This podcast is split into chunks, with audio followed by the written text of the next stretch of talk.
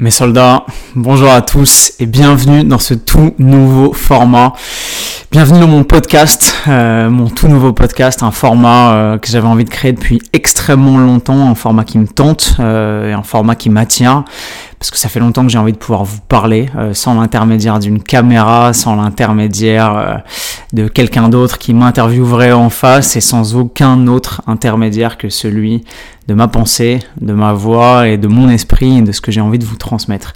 Je suis très heureux de vous accueillir dans ce nouveau format euh, qui, je l'espère, va nous permettre de communiquer de façon très différente, qui, je l'espère, va me permettre de pouvoir vous transmettre davantage d'informations, davantage de contenu et surtout davantage de moi-même, euh, qui est un format plus personnel, euh, qui est un format qui me tient à cœur parce qu'il est direct, comme vous pouvez le voir, et que je pense que vous avez directement ma voix dans les oreilles au moment où je vous parle. C'est génial pour moi.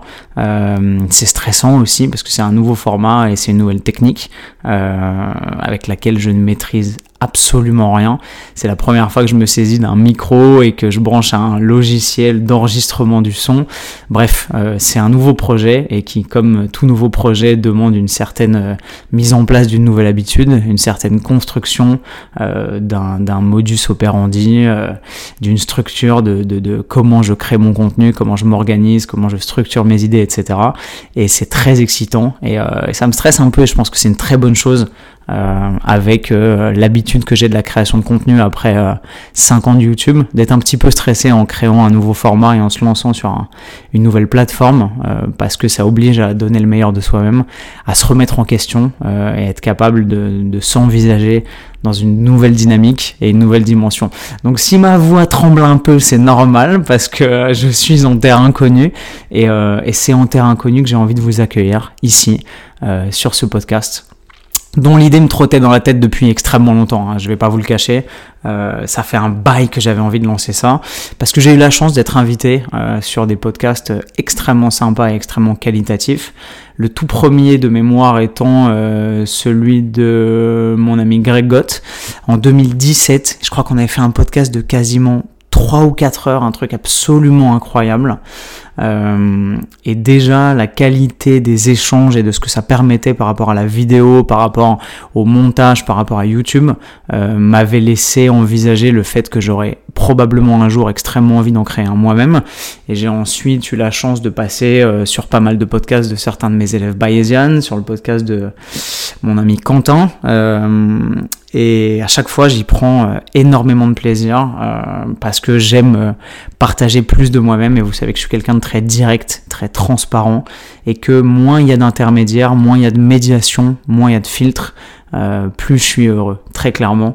Et donc aujourd'hui, c'est avec un plaisir non dissimulé, et je pense que vous l'entendez dans ma voix, euh, que je crée et que je donne le coup d'envoi de cette nouvelle plateforme euh, qui est pour moi une sorte de renouveau. Ça ne veut pas dire que je vais arrêter YouTube, ça ne veut pas dire que je vais arrêter le reste de mes publications audiovisuelles, évidemment pas, mais ça va être un complément. Ça va être quelque chose que je vais vous offrir avec une fréquence que j'espère euh, hebdomadaire, on verra. Je sais que mon ami Quentin est arrivé, lui, à, tenir sa promesse et, euh, à, pour l'instant, euh, produire et pondre un nouvel épisode de son podcast toutes les semaines, euh, son podcast qui s'appelle Biceps and Mindset, euh, qui est génial, euh, que je vous encourage à aller écouter évidemment. Vous allez m'entendre au cours de ces épisodes probablement faire des renvois vers d'autres contenus, vers d'autres créateurs de contenus, certains de mes amis, certaines personnes que je suis, parce que je pense que le, la richesse de ce genre de format, c'est justement l'enrichissement, l'ouverture d'esprit et l'ouverture des horizons sensibles, et que le but, euh, euh, c'est de vous permettre de voyager euh, au travers de ma voix, au travers de mes expériences, de mon savoir-faire, peut-être de mes connaissances et de ce que j'ai à vous transmettre moi, mais également vous permettre de voyager dans l'intertextualité euh, de l'ensemble des contenus qui s'offrent à vous, parce que le monde est à vous et que tout est à portée de main et d'oreille, euh, et que si j'ai la chance d'être tombé ou d'avoir croisé dans, mon, dans, mon, dans mon bref parcours de vie des gens et des choses intéressantes, je veillerai toujours, euh, dès que j'y penserai, euh, à vous les recommander ou à vous diriger vers ces, autres contenus différents parce que je pense que qu'on peut pas être euh, son propre orchestre et que pour saisir la plénitude et la richesse de la vie, il faut s'enrichir de sources différentes. Donc je veillerai en toutes circonstances à vous recommander à toutes ces sources et toutes ces choses que j'ai emmagasinées au cours de mes voyages, au cours de mes expériences professionnelles, personnelles amoureuse éventuellement. Euh, je vais vous parler de plein de trucs et je vais vous envoyer un peu dans toutes les directions. Vous n'êtes pas obligé euh, d'aller tout consulter, évidemment pas. Mais moi, c'est comme ça que ma pensée fonctionne. Et ce podcast, ça va être aussi euh, l'occasion de vous accueillir dans mon cerveau et dans ma tête, parce que j'ai un type de pensée extrêmement spécial. Si vous me suivez sur YouTube depuis euh, pas mal d'années, peut-être depuis le début, je vous en remercie évidemment, mais euh, ça veut dire que vous savez à peu près comment je fonctionne. J'ai une pensée qui est très divergente, qui, qui part dans tous les sens. C'est un bordel innommable dans ma tête, et je suis content de pouvoir essayer d'aller dans une seule direction, au moins celle de la voix et celle du partage via ce nouveau podcast. Euh, et de vous transmettre tout ça. Alors, on va commencer par les présentations. Je pense que le thème de ce premier podcast, euh, ça va être euh, répondre à la question qu'on me pose probablement le plus souvent, qui est Antoine, euh, certes, tu sur YouTube, certes, tu sur Instagram, certes, tu diriges avec ton meilleur ami Nevin la formation Bayesian, mais on a l'impression que tu as fait plein de trucs avant, que tu as eu plein de vies, euh, tu eu des études, tu as eu des expériences professionnelles, tu as fait plein de trucs. Qu'est-ce que tu as fait? Quel est ton parcours? D'où tu viens? Euh, Et qu'est-ce qui fait que euh, toutes les expériences que tu as traversées dans ta vie ont fait ce mec qu'on a sous les yeux? Donc la réponse va être longue. Euh, je ne sais pas combien de temps va durer ce podcast ni les prochains. Euh, je pense que pour que ça fasse un format qui soit relativement euh, accessible et, et, facile à intégrer dans vos vies de tous les jours, euh, je vais essayer de m'en tenir à des podcasts de entre disons une demi-heure, 45 minutes et une heure. Mais je sais aussi, et vu la gueule de l'intro déjà, je sais aussi que j'ai tendance à beaucoup parler.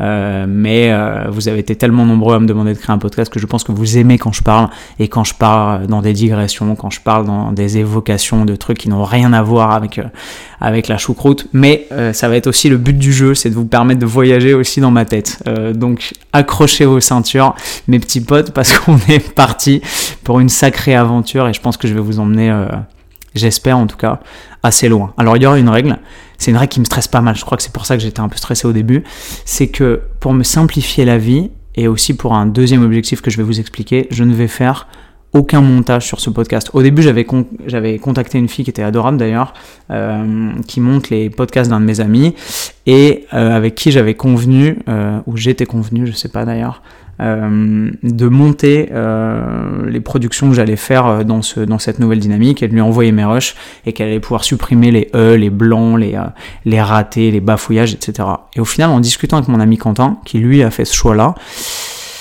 je me suis dit que c'était pas une bonne idée parce que ce que j'ai envie de faire avec ce podcast, c'est de me libérer justement, primo de la contrainte du montage, deuxièmement, parce que ça c'est un truc qu'on soupçonne pas quand on est de l'autre côté de la caméra, de l'écran ou du miroir des réseaux, de me libérer de tous ces artifices de euh, de devoir euh, réfléchir, organiser son contenu, le penser surtout pas de façon à ce qu'il soit le mieux structuré possible, mais surtout de la façon euh, à ce qu'il soit le plus euh, accessible et le plus sympathique et le plus euh, interactif et le plus divertissant possible. Et ça c'est bien, c'est la règle de YouTube parce que vous pouvez pas sur YouTube faire des faces caméra comme ça qui durent 45 minutes parce que sinon les gens finissent par se suicider et se pendre en vous écoutant parler parce que ça leur casse les couilles. Mais dans un podcast, on peut se permettre de parler de A à Z et quand on a une diction à peu près correcte et une élocution euh, bah, qui se respecte, on arrive généralement à tenir les gens en haleine un petit peu plus longtemps que sur un format YouTube de 4 euh, minutes 30. Et donc j'ai pris le parti sur ce podcast euh, de tout faire en un seul jet. C'est-à-dire qu'il n'y aura pas de montage, il n'y aura pas de cut, il n'y aura pas de quoi que ce soit. Et littéralement, le podcast démarre au moment où je clique sur le bouton enregistrer de mon Mac, parce que pour le coup, je passe par un logiciel qui s'appelle Audacity. Je sais clairement pas si c'est le meilleur, on s'en fout, mais au moins ça a l'air de marcher parce que je vois sous mes yeux les vagues euh, de, des, vibrations de ma voix qui, euh, qui créent les, euh, les enregistrements et les fréquences au fil des secondes et des minutes. Et donc les fichiers vont commencer au moment où je vais appuyer, ils finiront au moment où j'appuierai et quand j'estimerai que ce sera fini. Ce qui veut dire que ça va être entièrement brut, ce qui veut dire que ça va être 100% moi et qu'il n'y aura pas euh, d'intermédiaire. Alors peut-être que je rajouterai un jingle, euh, je, je, sais pas, pour l'instant j'en ai pas euh, et j'en ai pas envie. J'ai vraiment envie que ce soit moi et que ce que vous ayez dans ce podcast ce soit 100% ce que j'ai dans la tête, ce que j'ai sur le cœur aussi au moment où je vais faire les podcasts parce que le format étant extrêmement direct, et eh ben, je peux faire un podcast à peu près n'importe quand. Je peux m'asseoir, prendre mon micro et vous parler absolument quand j'en ai envie, euh, sans avoir besoin de me dire ah ouais mais non là il est 19h j'ai pas de lumière je peux pas filmer bah je vais attendre demain euh, je vais filmer quand il y aura une meilleure lumière. Ou alors euh, ah ouais non là je suis dans un endroit où c'est pas possible parce qu'il y a des gens il faut que je m'isole le fond il est moche ou alors ouais je me suis pas rasé j'ai une sale gueule ou la lumière elle est dégueu etc il y a plein d'inconvénients techniques euh, et organisationnelles qu'on ne soupçonne pas, notamment sur YouTube, euh, et qui grèvent la production de contenu, qui, qui crée une espèce de distance euh, et qui, à cause de l'organisation nécessaire et de l'optimisation du setup que tout ça demande, nuisent, je trouve, à la transparence et, et, et à, à l'accessibilité du contenu. Donc, dans ce podcast, euh, si je dis des conneries, je vais essayer de pas en dire trop, mais je vais en dire, c'est sûr. Si je fais des erreurs, si vous entendez un chat miauler à côté de moi, une cuillère qui tombe, etc., bah, ce sera normal parce que ce sera la vraie vie et qu'il n'y aura pas de ah non attends euh, silence, je tourne, silence c'est un podcast. Euh, ah non attendez, si si ça sonne à la porte, évidemment j'ai mis mon téléphone en mode avion pour pas qu'on soit dérangé, mais voilà, c'est ma vraie vie aujourd'hui en 2021, comme elle se déroule et ce que j'ai dans la tête, euh, sur le cœur, comme envie, comme projet, comme volonté, comme dynamique, comme motivation, comme passion, et je vais tout vous balancer euh, comme ça vient. Donc j'espère que ça vous chauffe, j'espère que le pari vous paraît euh, suffisamment enrichissant et ambitieux, mais je suis extrêmement excité de partir sur ce nouveau format. Donc, sans plus de préliminaires et d'introduction, parce que ça fait déjà 10 minutes que je me la blatte et qu'on s'en barre un petit peu les couilles, hein, euh, j'espère que vous, m'entendez bien avec ce petit micro. Je pense que si je me rapproche et que je chuchote, ça peut vite partir en, en ASMR, mais c'est pas le but. Euh, c'est un Blue Yeti pour ceux que ça intéresse sur la technique. On s'en fout aussi, mais voilà, j'espère qu'il donnera toute satisfaction et que la qualité sera au rendez-vous. Et euh, j'ai fait des petits tests et des petites écoutes et je pense que c'est le cas.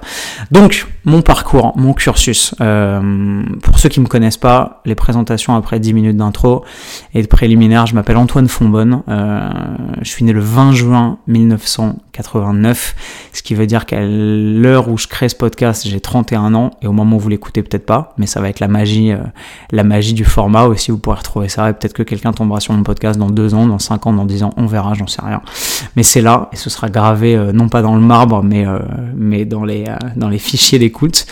Donc je suis né le 20 juin 1989, le jour du serment du jeu de paume, donc 200 ans après le fameux serment du jeu de paume pendant la Révolution de 1789 ou un tout petit peu avant. Euh, et euh, putain, c'est d'une complication infinie de raconter sa vie et de revenir sur l'ensemble de son parcours. Donc je vais essayer de hiérarchiser ma pensée.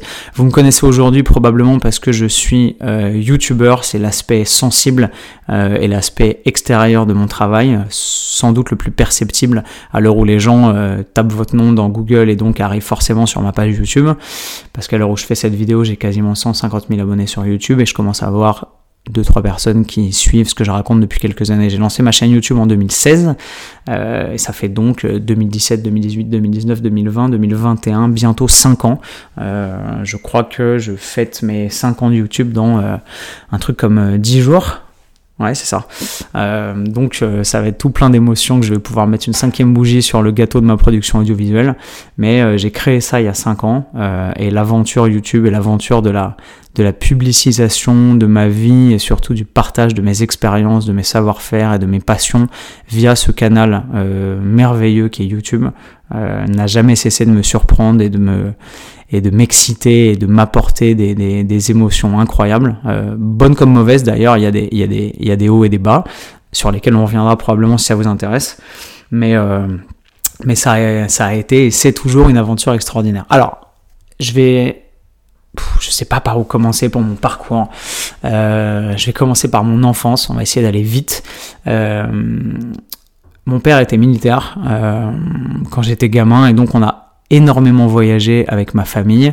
Euh, en France, malheureusement, j'ai pas eu l'occasion petit d'aller habiter à l'étranger parce que les choix de carrière euh, d'un officier font que bah, on n'est généralement pas euh, extrêmement on n'a pas beaucoup d'influence sur ses choix et généralement on est, on est, on est bougé et déplacé, on déménage au gré des affectations.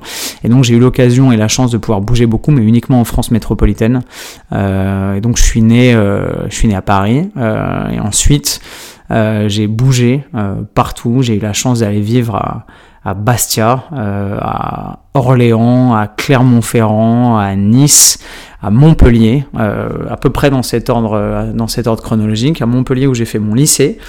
donc toutes les années d'avant, bah, c'est des années de mon enfance et, c'est des années cool, mais c'est des années de, bah voilà, j'ai une enfance heureuse, j'ai une super éducation, j'ai des parents qui sont extrêmement intelligents, qui sont extrêmement ouverts d'esprit et qui m'ont, qui m'ont apporté toute la toute la richesse de la vision qu'ils avaient de la vie et de et de l'envie de la bouffer et de, de, tout péter et de pas subir et d'être actif et de, de, saisir la vie euh, comme elle venait jour après jour avec, euh, avec l'envie d'en découdre et de se lever le matin euh, et de vouloir casser le monde en deux pour, pour le faire sien et de, et de tout déglinguer, clairement.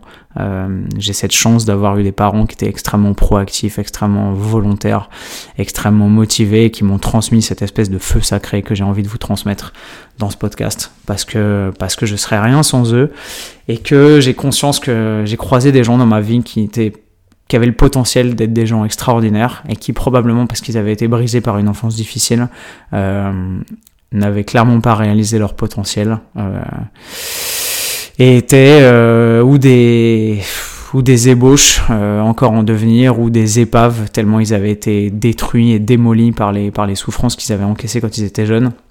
Moi, j'ai eu la chance d'avoir une jeunesse préservée euh, et, et, une éducation qui a fait que j'ai pu grandir, pousser, me développer et m'étoffer dans les meilleures conditions possibles, aussi bien pour construire ma confiance en moi, que pour euh, que pour construire mon raisonnement, que pour euh, que pour être sûr au fur et à mesure de mes capacités émotionnelles, sociales, intellectuelles. Et même si j'étais évidemment pas parfait parce que personne ne l'est, euh, je pense que je changerais assez peu de choses dans mon éducation, dans mon enfance et dans les, disons, 15-20 premières années de ma vie si c'était à refaire. J'ai été diagnostiqué comme surdoué quand j'avais 11 ans en fait, ce qui se passait, c'est qu'à l'école, euh, bah, je pigeais vite, euh, je comprenais un peu plus vite que la moyenne, et que quand la maîtresse demandait un truc, bah, j'avais toujours la réponse, et quand les profs distribuaient un polycopier ou un exercice à faire, bah, généralement, j'avais fini l'exercice avant qu'ils aient fini de distribuer les polycopiers à l'ensemble de la classe, et euh, et les profs voyaient bien que j'allais vite quoi et que je j'étais pas tout à fait sur le même rythme et sur la même cadence que les autres. Et au bout d'un moment, euh, au bout de 7, 8, 9 ans, euh, j'ai commencé à me faire un peu chier. Euh, sachant que j'avais des j'avais déjà un système de fonctionnement émotionnel et intellectuel petit qui était qui était spécial qui effrayait un peu mes parents d'ailleurs. Je crois que la première vraie question que j'ai posée alors j'ai parlé très tôt déjà. Je, je je veux pas refaire mon enfance parce que j'allais dire j'y étais pas. J'y étais mais la conscience et la mémoire qu'on en a est assez est assez imparfaite évidemment j'ai des souvenirs de quand j'ai euh, quand j'ai 9 mois, 10 mois, 1 an que j'ai reconstitué en en parlant avec mes parents, etc. Euh, mes, vrais souvenirs authentiques les plus vieux datent de quand j'ai un an, un an et demi. Mais j'ai parlé très tôt. Je crois que j'ai commencé vraiment à parler de façon organisée et, euh, et structurée euh, quasiment à un an. Euh, j'ai parlé très très tôt et je crois que genre si vous demandez à ma mère genre à un an et demi je répondais au téléphone quand, quand le téléphone sonnait etc. Donc j'allais vite et je crois que la parole et aujourd'hui peut-être le fait que que j'aime m'exprimer et transmettre des concepts et transmettre des idées à l'oral vient aussi du fait que j'ai toujours été relativement à l'aise pour, euh, pour manier les mots et le langage. Et les langages aussi, parce que les langues, on y reviendra, sont une de mes, une de mes passions, et les langues étrangères sont une de mes, une de mes vraies passions. Euh, et l'exploration culturelle via le maniement des langues et de, et les codes euh, linguistiques euh, sont un truc qui m'ont toujours passionné. Mais bref, on va pas repartir sur une nouvelle digression. Et donc j'étais, euh, ouais, j'étais, j'étais clairement et en avance sur les autres et surtout doté d'un fonctionnement intellectuel et émotionnel très spécial. Je crois que la première question que j'ai posée à mes parents quand j'avais genre un an et demi, c'était pourquoi les gens sont méchants et, et à quoi ça sert de vivre une vie si c'est pour que les gens soient pas gentils et, qui pensent qu'à leur gueule, en gros. Et ce genre de questionnement existentiel de la part d'un enfant d'un an et demi, c'est ça se voit pas tous les jours manifestement. Donc j'avais des réactions et des modes de fonctionnement qui étaient euh, manifestement assez spéciaux. Et ça s'est développé. Et, euh, et, les choses ont suivi leur cours jusqu'à ce que j'ai 7, 8, 9, 10 ans et que ça devienne euh, difficilement gérable et que je commence à me faire chier. Et pas à tomber en dépression, mais mais à voilà comme un enfant qui s'ennuie quoi, qui, qui qui qui a un potentiel qui est là et que les gens en face sont pas forcément capables de, de comprendre déjà primo et surtout de de, de canaliser. Euh, et auxquels ils sont pas forcément capables de répondre parce qu'un enfant qui, qui veut plus, qui veut apprendre plus, qui est plus curieux, qui veut plus d'infos, qui veut plus de détails, qui pose tout le temps des questions, je pense qu'en tant que prof c'est difficile à gérer quand vous avez 20, 25 ou 30 élèves dans une classe et que euh, y a un petit gamin qui, euh, alors j'étais peut-être pas le seul dans ce cas de figure là, mais euh, mais le, le, le, fait est que j'étais relativement différent sur ce plan en tout cas. Et euh, je pense que c'est beaucoup de taf quand on est enseignant et qu'on a des journées euh, incroyablement longues et et, et qui demandent beaucoup d'énergie beaucoup de concentration à voir en face un, un gamin comme ça. C'est du c'est du boulot. Et même mes parents je les saoulais quoi. Je, je, je, passais mon temps à dire oui ok mais pourquoi? Mais comment ça se fait? Mais mais parce que je voulais toujours tout comprendre et tout savoir sur tout parce que, parce que ma curiosité intellectuelle était sans fin.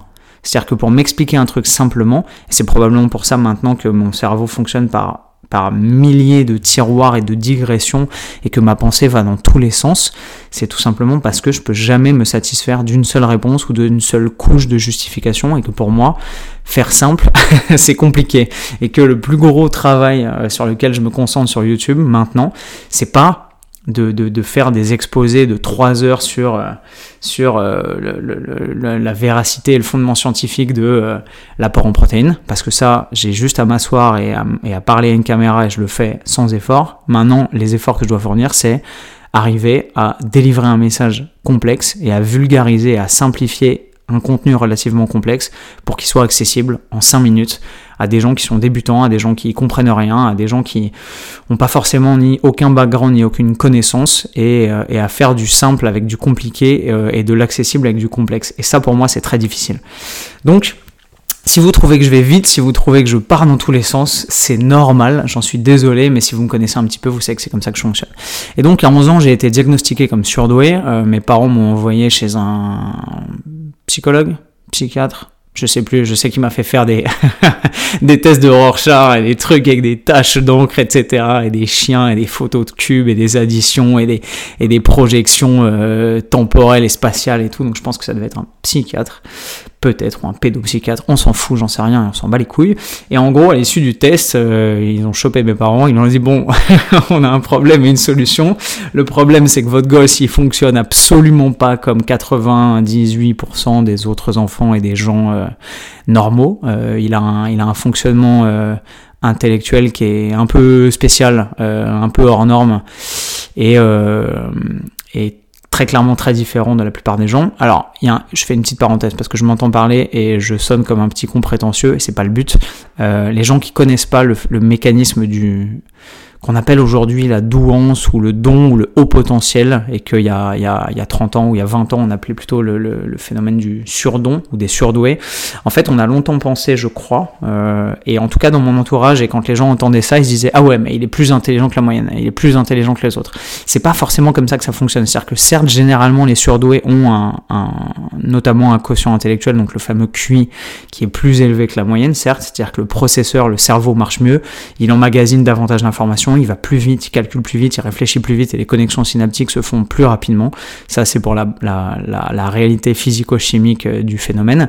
Mais c'est surtout, et ça, j'ai mis un peu plus de temps à le comprendre, parce qu'on m'avait expliqué les choses comme ça, genre, bah, t'es plus intelligent que la moyenne, tu piges plus vite, c'est pour ça que tu te fais plus vite chier, donc il va falloir que tu sois plus patient. Mais en réalité, on est surtout doté d'un fonctionnement cognitif et émotionnel qui est très différent.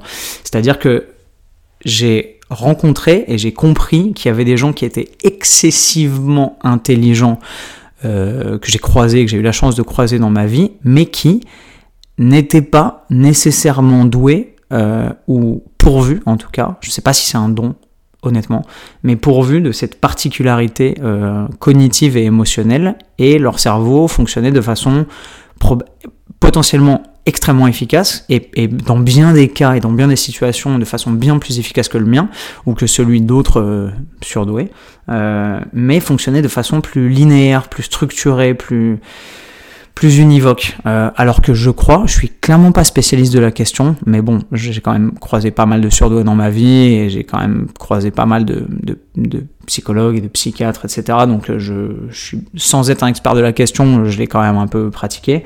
Euh, je crois que ce qui définit euh, les gens qui sont caractérisés par ce phénomène de haut potentiel ou de surdoué, c'est ce fonctionnement cognitif extrêmement arborescent, c'est cette pensée euh, multidirectionnelle, c'est surtout l'imprégnation des émotions euh, et d'un système de fonctionnement émotionnel et social qui est très spécial et qui peut être à double tranchant. Euh, moi, j'ai toujours été relativement à l'aise en société avec les autres, mais j'ai rencontré des gens qui euh, avaient manifestement le même fonctionnement euh, cognitif et mental que moi et qui socialement et émotionnellement euh, était euh, extrêmement différent, qui était extrêmement timide, qui était euh, à la limite de l'autisme parfois dans certaines euh, dans certaines situations, dans certains contextes, qui avaient énormément de mal à gérer leurs émotions, qui étaient extrêmement émotifs et pour qui parfois le fonctionnement euh, psychologique et cognitif était totalement indissociable des émotions. C'est-à-dire qu'il était absolument incapable de réfléchir quand certaines émotions un peu trop fortes euh, pointaient le bout de leur nez. Moi, j'ai jamais trop, je crois, été complètement dominé et envahi par mes émotions. Et l'équilibre entre mon fonctionnement cognitif et mon fonctionnement émotionnel a toujours été... Euh, bah, c'est le mien, quoi. Donc c'est difficile de prendre du recul par rapport à ça, mais ça a toujours été très cool. Bref, Parenthèse finie, donc après ce constat que oui j'avais un QI euh, clairement au-dessus de la moyenne et que je fonctionnais pas comme tout le monde et qu'il fallait en prendre compte, la solution qu'ils ont proposée à mes parents c'était déjà ou de me faire sauter une classe parce qu'il fallait que je sois avec des gens qui étaient plus vieux pour être davantage stimulés intellectuellement, qui étaient plus avancés, qui connaissaient plus de trucs parce que les gens de mon âge euh, bah, étaient plus ou pas à mon niveau. Euh, et j'ai eu la chance qu'on déménage à Nice à ce moment-là quand j'ai eu 11 ans et que mes parents me mettent dans une école hallucinante qui s'appelle le lycée Michelet, euh, qui est, euh, je crois, avenue Giofredo, boulevard Giofredo, je sais plus, à Nice, pas très loin du cours Masséna, pas très loin du centre du vieux Nice. Et c'était un collège absolument exceptionnel. Déjà, c'était un, alors ça s'appelle le lycée privé Michelet parce que ça fait collège et lycée, donc on va dire que c'est un lycée.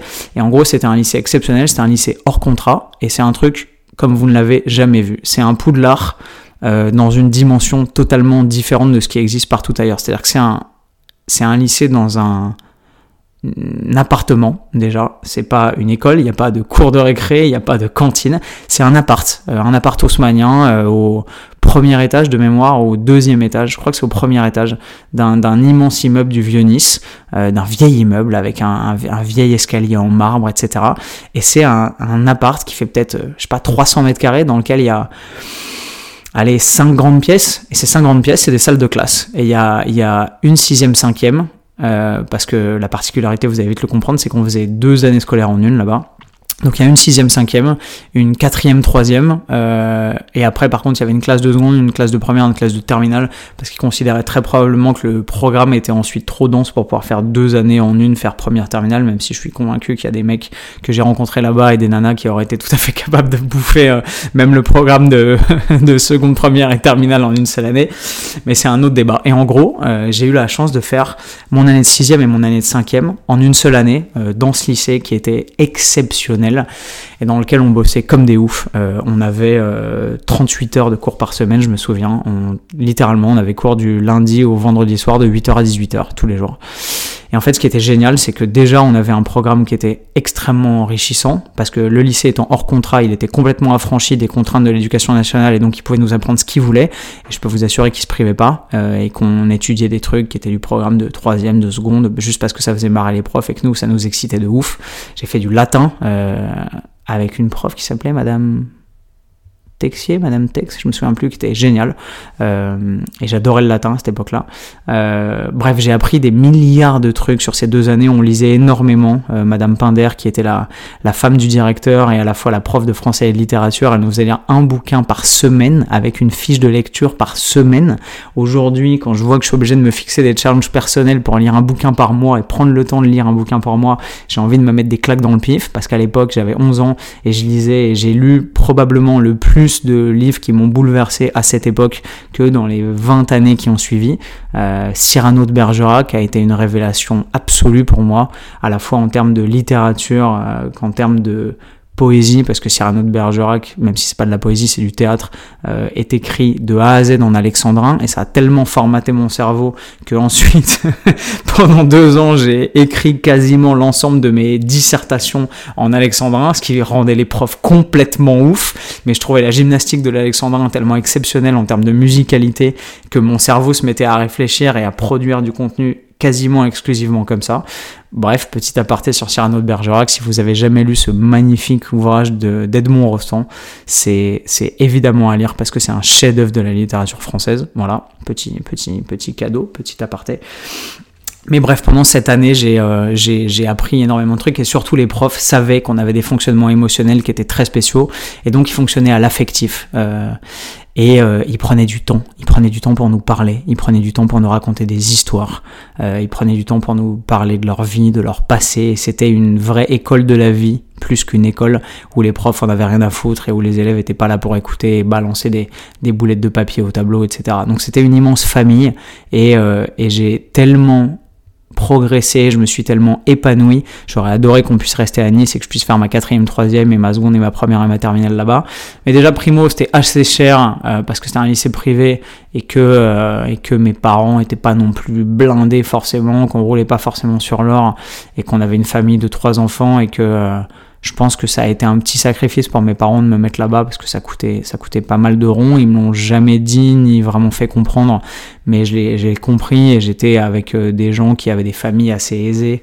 Euh, et j'aurais pas voulu qu'ils sacrifient beaucoup plus pour me permettre de faire tout ça, même si je leur en suis extrêmement reconnaissant. Euh, mais c'était c'était génial. On n'avait pas de cours de récré. Euh, entre midi et deux, on allait à une espèce de cantine qui était genre 5 rues à côté, euh, dans un autre quartier. Et surtout, on avait des, des animateurs, des éducateurs, je sais pas, un peu comme des moniteurs, un peu comme en colo, qui s'occupaient de nous, qui nous prenaient et qui en fait nous faisaient nous balader, qui nous emmenaient au parc, qui nous emmenaient au musée, qui nous emmenaient à la plage quand le printemps et l'été arrivaient à Nice, qui nous amenaient aux courses à qui nous amenaient au marché aux fleurs, qui nous amenaient partout, au jardin botanique, qui nous amenaient dans les arènes de cimier. C'était exceptionnel. Ça a été une année qui n'a duré qu'une année, mais qui a été tellement enrichissante que je souhaite euh, à tous les enfants euh, qui avaient le même profil probablement psychologique, cognitif et émotionnel que le mien, et surtout à tous les parents qui m'écoutent peut-être aujourd'hui et qui ont des enfants et qui reconnaissent peut-être dans mes paroles euh, le, le, fonctionnement de leur enfant, de réfléchir à cette option et de où les envoyer là-bas si vous êtes dans les Alpes-Maritimes et vous êtes à Nice, et surtout aller voir si ça existe toujours, je sais même pas. Je suis, je suis jamais retourné à Nice depuis, donc je sais pas. ou à trouver d'autres écoles parce que je suis sûr qu'il y en a probablement d'autres partout, peut-être à Paris, peut-être en France. Il y a probablement d'autres euh, instituts ou d'autres écoles, euh, peut-être privées hors contrat, qui fonctionnent de la même façon. Et je pense que c'est le meilleur cadeau euh, et le plus beau cadeau que vous puissiez faire à vos enfants, c'est de les mettre dans une structure où on les comprend. J'ai entendu parler des écoles Montessori, je crois que c'est le nom. Il y a pas mal de structures qui, à mon sens, ont bien mieux compris la réalité et les enjeux de l'enseignement et de la formation des enfants que malheureusement le système scolaire public classique, euh, mais on y reviendra. Donc autant vous dire que sortir de là et retomber en quatrième euh, avec des gosses qu'on avait rien à branler de rien, qui fumaient du shit, qui faisaient n'importe quoi, qui pensaient qu'à leur euh, survêt Sergio Tacchini, à leur requin, à leur casquette Lacoste, parce que j'ai débarqué à Orléans dans un collège qui s'appelait... comment il s'appelait ce collège? Anatole Bailly, putain. Pas très loin de, de, de la cathédrale. Euh, enfin bref, et c'était euh, c'était la guerre. Il y avait des bagues. Enfin c'était juste un collège public classique quoi, la vraie vie, avec des bagarres partout, avec des, des mecs qui gueulaient sur les profs, euh, qui se battaient en cours. Enfin bref, enfin des gens qui étaient pas là pour étudier quoi, qu'on avait rien à branler de rien, qui étaient probablement d'un niveau intellectuel relativement médiocre. Et et la vraie vie quoi. Donc ça a été une grosse claque et évidemment je suis retombé dans un système où je me faisais chier et où du coup bah j'avais plus d'intérêt à apprendre parce que ce qu'on m'apprenait m'intéressait plus et donc du coup je commençais à traîner, à faire de la merde. Je me suis mis euh, alors de la merde ou pas, je sais pas, je me suis mis à faire du tag, à faire du graph, euh, faire du skateboard, à m'intéresser à d'autres trucs euh, et j'ai probablement un peu perdu mon temps à ce moment-là. Et j'aurais été bien mieux au lycée Michelet à faire ma quatrième, troisième et à apprendre des trucs encore passionnants. Mais la vie en a décidé autrement et l'affectation notamment euh, de mon père qui était officier et qui a été muté à Orléans euh, pour prendre un poste à responsabilité différent, bah on a décidé autrement. Et du coup j'ai fait euh, ma quatrième, ma troisième et ma seconde à Orléans. J'ai néanmoins rencontré des mecs qui étaient hyper bien câblés. Il y avait un petit, un petit noyau dur de mecs assez intelligents et de nanas assez intelligentes dans ma classe. Et du coup je me suis fait une bande de potes assez sympa que j'ai toujours aujourd'hui d'ailleurs. Je vous embrasse euh, si vous écoutez ce podcast. Et du coup, j'ai fait ma quatrième, troisième, seconde à Orléans. Et après, j'ai eu la chance que mon père soit réaffecté et qu'on parte à Montpellier. Et là, je suis parti. J'ai eu la chance de tomber dans un lycée exceptionnel qui s'appelle le lycée La Merci, qui est un lycée privé mais pas hors contrat. Le lycée La Merci. Et, euh, là, je suis tombé dans un, lycée privé, quoi, un truc de, un truc de fils à papa euh, blindé. J'avais que des, des, des, potes dont les parents étaient euh, capitaine d'industrie, euh, médecin, euh, ophtalmo, euh, chirurgien, radiologue, sénateur, enfin des, profils complètement hallucinants, des enfants de politiciens, des enfants de d'énarques, de, de, enfin voilà, de toutes les sphères de la société, des artistes, des gens et donc des gens qui avaient certes un capital économique important, mais surtout un capital culturel et social qui était intéressant. Et, euh, et j'ai rencontré les enfants de ces gens qui étaient euh, pour la plupart des enfants, enfin des enfants. J'étais en première donc j'avais bah moi j'avais j'avais 15 ans, eux on avait plus 16 ou 17 parce que du coup j'avais sauté une classe entre guillemets étant que j'avais fait deux années en une. Mais j'ai rencontré là-bas des gens extrêmement intelligent, extrêmement intéressant, et j'ai encore des amis de cette période aujourd'hui évidemment. Euh, et la blague, c'est que euh, sur notre classe de 28, je crois, en terminale, on avait la terminale S européenne, parce que j'ai fait une classe S euh, européenne, donc avec une spé, avec des cours en anglais, etc., que j'avais déjà commencé en seconde. Ça, c'était un, vrai privilège, parce que ma passion pour l'anglais et les langues étrangères a pu trouver une espèce de satisfaction dans un enseignement d'anglais et de langue qui était bien plus qualitatif que dans l'ensemble des autres écoles, et collèges et lycées que j'ai pu voir ou dont j'ai pu entendre parler.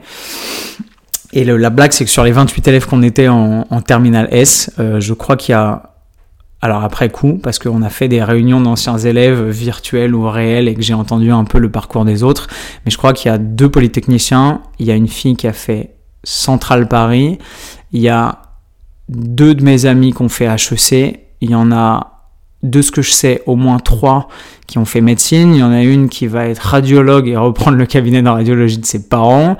Il y en a un qui a fini veto. Il y en a un qui est maintenant pilote de ligne. Euh, à qui je pense? Il y en a un qui est chirurgien maxillofacial euh, et les autres, je les ai probablement perdus de vue. Bref, tout ça pour vous dire que voilà, euh, formation de, dans un lycée privé sous contrat cette fois-ci, mais de très grande qualité avec des profs extrêmement pointus, extrêmement exigeants. Ils nous tabassaient la gueule. On avait, on a, moi j'ai eu des mauvaises notes de ouf, genre, genre vraiment. Genre, on avait des bulletins de notes euh, en première. Euh, j'ai fait une première, euh, j'ai fait une première S. C'était vachement cool. J'adorais les maths, etc. Et ensuite, en arrivant en terminale, j'ai pris une spé maths. Et là, je me suis rendu compte que le niveau de la spé maths, c'était clairement pas le niveau que j'avais et que je comprenais plus rien et que c'était probablement une erreur de ma part et que les maths me passionnaient plus du tout. Mais en gros, j'ai pas eu mon bac blanc.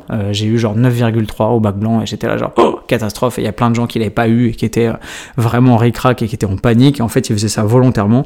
Nous casser la gueule sur les notes pour qu'on redouble d'efforts et qu'on arrive au bac bah, hyper bien armé, hyper préparé. Et au bac, euh, bah, au bac de français, j'ai eu 17 à l'écrit, 17 à l'oral. Et au bac euh, général, j'ai dû avoir. Euh, je crois que la blague, c'est que j'ai eu genre, j'ai pas eu 14, j'ai eu genre 13-9 mais parce que j'ai eu que 10 en maths, et que 10 en maths coef 9 ça fait très mal, alors que j'ai eu 19 en anglais, 19 en espagnol, euh, j'ai dû avoir, euh, je crois que j'ai eu 18 en sport, un truc comme ça, enfin bref, j'ai eu des bonnes notes partout, sauf en maths, en physique, euh, où j'ai dû avoir 13 ou 14, en SVT, où j'ai eu genre 14-15, un truc comme ça, et après tout le reste, français, philo, etc., j'avais des super notes, donc bref, on s'en fout.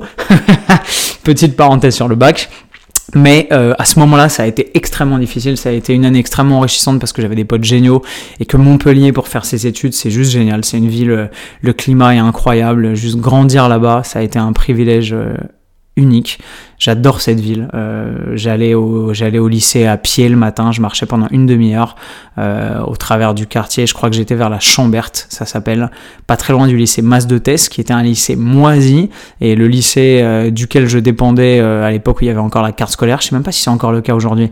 Et clairement, mes parents avaient bataillé pour me foutre dans un lycée un peu mieux. Ils ont eu mille fois raison et je les en remercie euh, parce que le lycée La Merci était génial. Mais il fallait que je marche genre 25 minutes à pied aller et retour et je le faisais de bon cœur parce que parce que parce qu'à l'époque, euh, quand on a 15 ans, on a une dépense énergétique de ouf et on s'en rend même pas compte et c'est un cadeau pour la santé euh, et le bien-être et juste marcher le matin euh, dans le petit air frais montpelliérain pour aller au pour aller au lycée et commencer ses cours à 8 heures du mat, c'est juste un souvenir génial que j'ai marché au, milieu des odeurs du sud et, de, de, des non, j'ai pas dit Siri, dégage-toi. Alors voilà, premier bug de ce, de ce format, j'ai dit sud et il a compris qu'il fallait qu'il se réveille et le, le Mac s'est réveillé. Bref. Deux années à Montpellier, première terminale, exceptionnelle, mais aussi flippante. Euh, en terminale, il a fallu que je fasse des choix et j'étais absolument paniqué. Je voyais mes amis qui étaient autour de moi et qui voulaient devenir euh, chirurgien, qui voulaient devenir pilote de ligne, qui voulaient devenir veto, qui voulaient devenir euh, ambassadeur, maire de Palavas-les-Flots, qui avaient des ambitions toutes tracées depuis tout petit. Et moi, j'étais, j'étais rien. J'étais juste passionné par la curiosité intellectuelle que j'avais et tout ce qui m'intéressait à cet âge-là. Et je savais pas quoi faire de ma vie. Euh, j'avais un milliard de trucs qui me fascinaient, mais j'étais incapable de me dire Antoine, tu vas faire ça, Antoine, tu vas te lancer là-dedans, euh, Antoine, c'est là-dedans que tu vas être le meilleur, le plus épanoui et le plus heureux. Et ça a été extrêmement douloureux et je suis passé par une phase de remise en question extrêmement intense et extrêmement pénible entre le mois de, je sais pas, novembre, décembre de ma terminale et peut-être le mois de mars où les, candidatures à PB devaient être déposées, où on devait avoir envoyé nos choix, etc. Et ça a été pour moi un moment extrêmement dur. Euh, parce que je savais pas quoi faire. Et mes parents m'ont envoyé au bout d'un moment parce que j'étais vraiment en crise. Je me souviens de, de, moments où je pleurais dans ma chambre comme un ado euh, complètement démuni à pas savoir ce que je voulais faire de ma vie alors que l'enjeu était clairement pas aussi euh, gravissime et important que j'avais l'impression de le subir. Mais on nous mettait une telle pression au lycée avec ce système scolaire. Euh, complètement euh, autoritaire et peut-être archaïque et peut-être complètement désuet et, je, sais, je suis personne pour remettre en question la pertinence du système scolaire mais il y a, beaucoup de choses à en dire je pense. Ça ce sera peut-être l'occasion dans un prochain podcast. Mais euh, ça a été une période très dure et mes parents m'ont envoyé par chance euh, voir un psychologue euh, qui m'a juste écouté pendant genre deux trois séances quasiment sans rien me dire en me disant mm allez-y mm continuez. Et qui à la fin disait ça fera 72 euros. Mais à la fin, il m'a dit un truc très pertinent. Il m'a dit la solution pour vous, c'est simplement de comprendre euh, l'homme que vous voulez devenir et de vous concentrer sur l'homme et la personne que vous voulez devenir et être? Et en fait, sur le coup, j'ai pas bien pigé, je pense, parce que j'étais dans un tel tourbillon d'émotions et de réflexions que c'était difficile de prendre euh, comme il venait leur juste valeur ce conseil de vie qui était extrêmement enrichissant, mais euh, mais au fur et à mesure que j'ai médité dessus, je me suis rendu compte et surtout ça a pris tout son sens avec les années qui ont qui ont qui ont passé par la suite se concentrer sur ce conseil-là et essayer de comprendre l'homme que je voulais devenir, ça allait me permettre de me concentrer sur mes passions, sur ce qui m'animait vraiment, sur mon feu sacré, euh, le feu sacré que j'ai envie de vous transmettre aussi via ce podcast, mais euh, sur ce qui me donnait vraiment envie d'exister, d'avancer, sur la curiosité que j'avais pour la vie, pour les voyages, pour la culture, pour l'apprentissage, pour la transmission, pour l'ensemble des trucs que j'avais envie de faire et que j'avais pas forcément besoin de rentrer dans une petite case, de faire ou une fac ou une prépa ou une grande école ou euh, de partir en médecine ou de partir euh, en fac de droit, etc. Et que euh, j'avais le droit de me tromper, j'avais le droit de, de, de faire des choix, d'en changer, de prendre une année pour partir à l'étranger, pour apprendre, pour voyager, pour découvrir le monde, etc. Et que on doit rien à personne, même si vos parents vous ont éduqué, même s'ils sont saignés aux quatre parfums, comme on dit dans Camelot, pour vous donner la meilleure éducation possible euh, et euh, vous fournir euh, le contexte qui va vous permettre de, de grandir et de vous épanouir euh, du mieux possible, ce que mes parents ont fait, et encore une fois, je les en remercie. Euh, ensuite, ce que vous faites de votre vie, ça vous regarde, et vous avez toute liberté et toute l'attitude de pouvoir de pouvoir exprimer votre plein potentiel et vivre votre vie à fond et surtout de la façon dont vous l'entendez. Et donc, ça, c'est des belles paroles dix ans après, mais à l'époque, bah, j'avais le bac avec un an d'avance, donc j'ai évidemment eu mon bac, j'avais j'ai passé mon bac, j'avais 16 ans et je l'ai eu, j'avais 17 ans parce que le bac se passe toujours le 12 ou 13 juin et que je suis né le 20 donc je l'ai passé, j'avais 16 ans, 99999 et je l'ai eu, j'ai eu les résultats, j'avais 17 ans. Et donc j'ai choisi de faire une prépa euh, parce que c'était le truc qui me paraissait le plus généraliste et le plus large et que euh, n'arrivant pas à choisir si je voulais faire médecine, si je voulais euh, être pilote de chasse, euh, si je voulais faire Saint-Cyr, si je voulais, je sais pas, j'avais tellement d'envie que je me suis dit bon, je vais faire une prépa bien généraliste, je vais pas aller en maths sup, maths parce que je suis une bille en maths et que j'aime plus ça, donc je vais pas faire littéraire non plus parce que ça va me fermer pas mal de portes et j'hésitais entre les prépas HEC et pas mal d'autres trucs, peut-être des facs, peut-être, mais je savais pas et puis j'étais poussé par le, les commentaires des profs et de mes parents qui disaient ah la fac c'est un peu le deuxième choix. Si tu peux faire une prépa, c'est mieux. Dans le lycée où j'étais, on nous tabassait avec les prépas parce que c'était la voie de l'excellence et l'élite de la nation et pas un couffin, etc. Et donc j'ai été bercé par le chant de ces sirènes-là. Et du coup, j'ai fait une prépa BL, euh, qui était une prépa lettres et sciences sociales, dans laquelle il y avait beaucoup de littérature, mais surtout euh, des langues appliquées au contexte des médias et du monde de 2000 putain, j'allais dire de 2020, mais non, c'était en 2006 à l'époque. Donc ça fait, euh, je vous parle de ça, ça fait 14 ans littéralement. Et donc j'ai eu la chance de décrocher une place parce que mon dossier, même si j'ai eu le bac avec une note pas trop dégueulasse, mon dossier était pas ouf parce qu'il nous tabassait la gueule sur les notations et que en dehors de Montpellier, personne savait quelle était la qualité d'enseignement au lycée La Merci.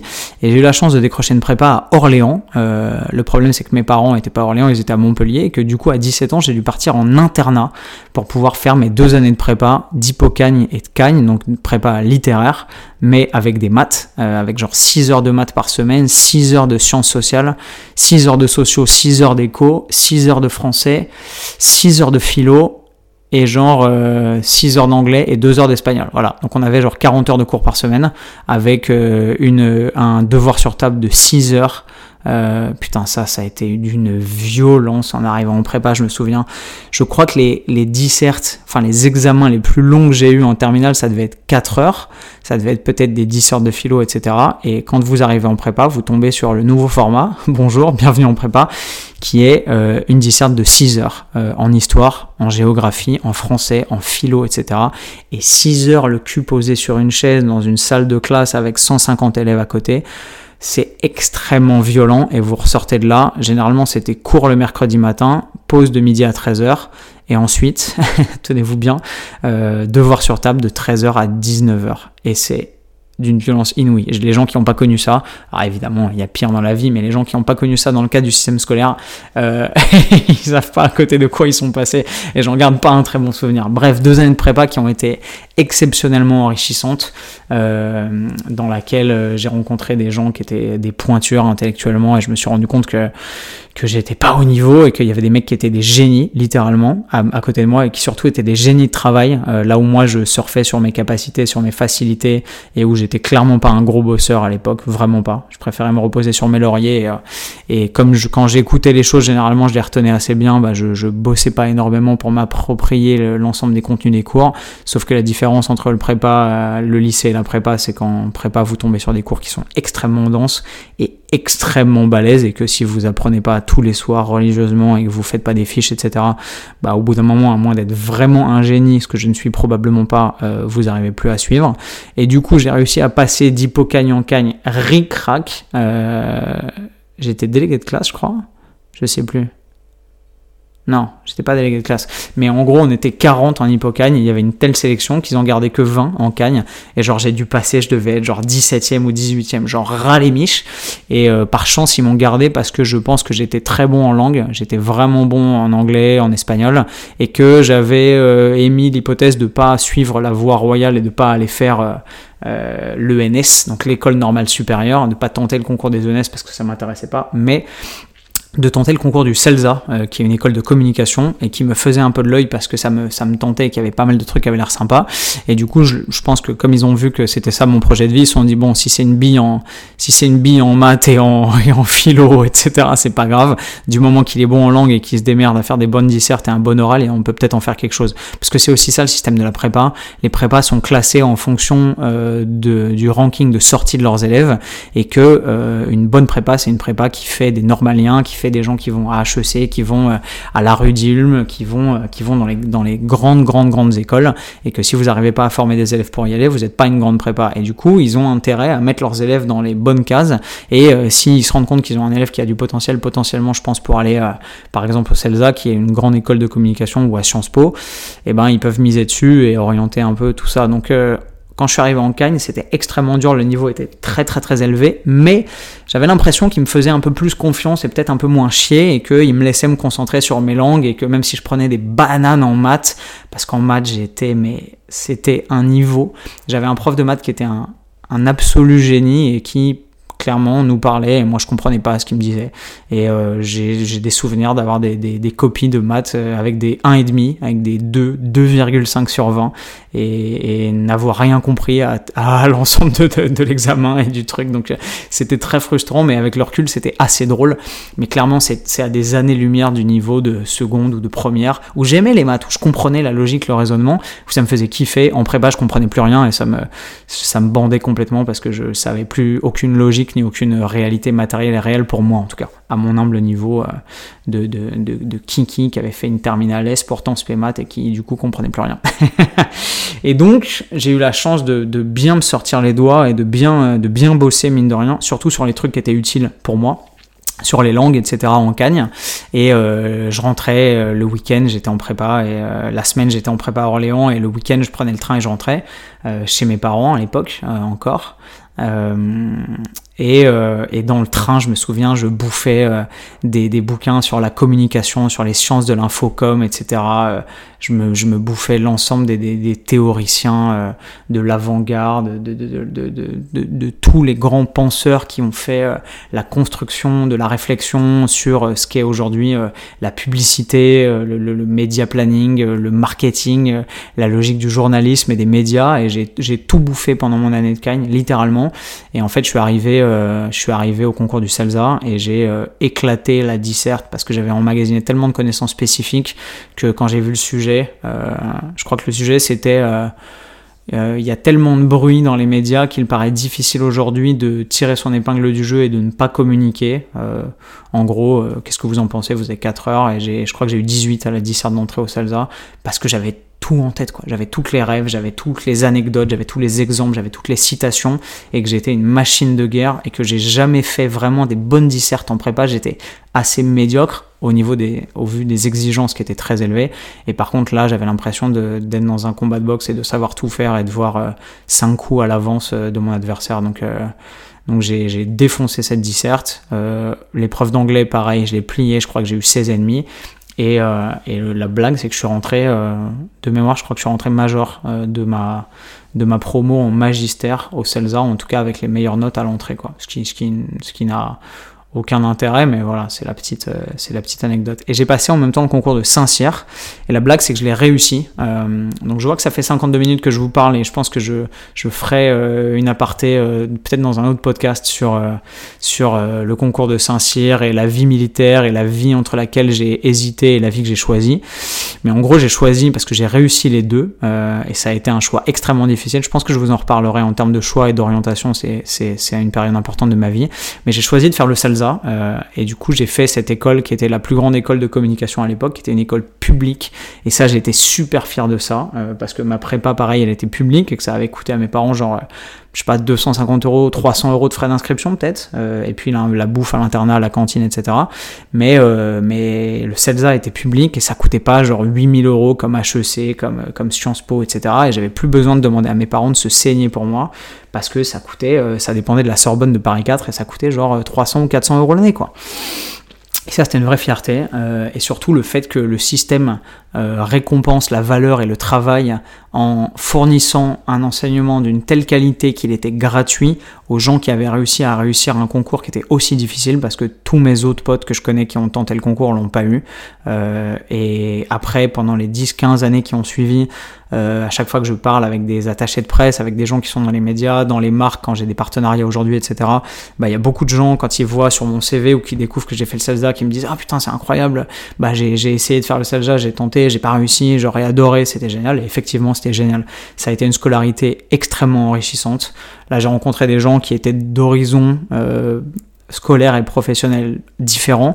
Il y avait des gens qui venaient de formation continue, etc. Et comme c'était à Paris, c'était à Levallois, la frontière entre Neuilly et Levallois, euh, bah ça a été le basculement dans, euh, même si j'étais né à Paris, dans une vie que je connaissais pas, la vie parisienne, euh, euh les médias, le travail, les agences de pub, etc. Et ça a été une scolarité absolument exceptionnelle. Euh, je crois que je vais m'arrêter là pour, euh, pour ma formation et mon cursus. Euh, parce qu'après, en fait, ce que j'ai fait, c'est que bah, j'ai vécu ma vraie vie. Ensuite, une fois que j'ai décroché mon master du CELSA en 2012, euh, ensuite j'ai voyagé, j'ai pris mon baluchon, je me suis barré et j'ai travaillé ensuite j'ai commencé à gagner ma vie. J'ai pris un appart et je me suis installé de mon côté et j'ai quitté, j'ai quitté le giron et la protection et le foyer de mes parents. Euh, et, euh, j'ai vécu pour moi et de nouveaux horizons, mais ça, ça répond plus à la question de mon cursus scolaire et de mon parcours entre guillemets. Donc je pense que je vous ferai.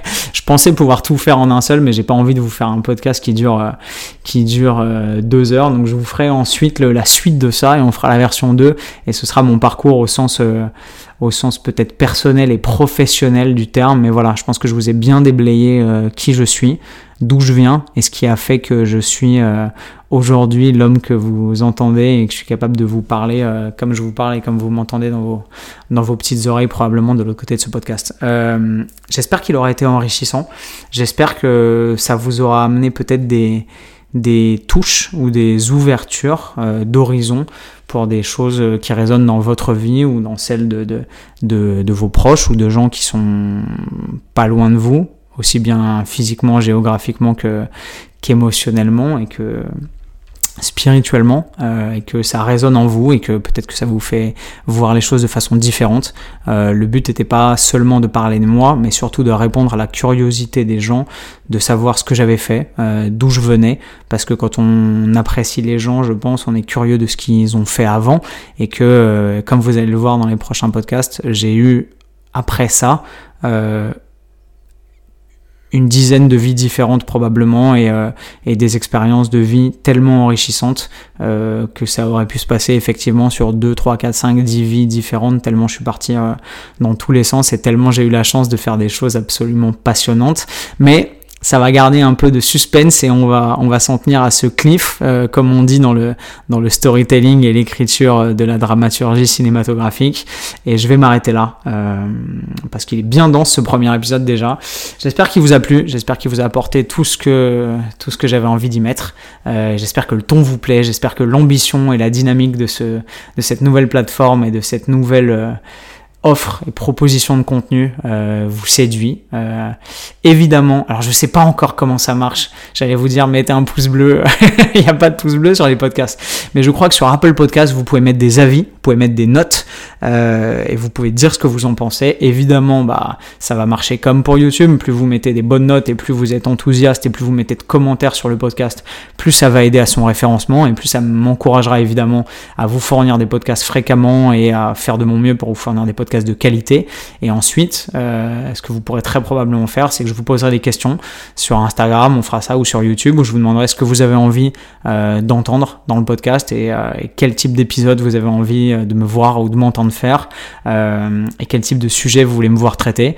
Et je pourrai de cette façon-là répondre à l'ensemble de vos questions de vive voix, puisque c'est le, le, le, centre et le cœur du sujet aujourd'hui, et répondre à l'ensemble des questions que vous êtes toujours posées aussi bien sur mon humble parcours, puisque c'était le but de ce premier épisode, mais aussi et surtout sur euh, l'optimisation de l'alimentation, euh, de l'entraînement, de la psychologie, euh, de la motivation pour l'entraînement et pour le fait de se construire un mode de vie optimisé, que du développement du business, de l'utilisation des réseaux sociaux, de l'entrepreneuriat, des voyages, du minimalisme, de la méditation, du sport extrême, du parachutisme, de la plongée en apnée, etc. et de toutes ces cordes que j'ai à mon arc et à mes nombreux arcs euh, et dont j'ai envie de vous faire part et que j'ai envie de partager avec vous. Mes soldats, merci d'avoir suivi ce tout premier podcast historique. Je raccroche les grands et je débranche le micro et je vous dis à très vite dans un prochain épisode. Bye bye.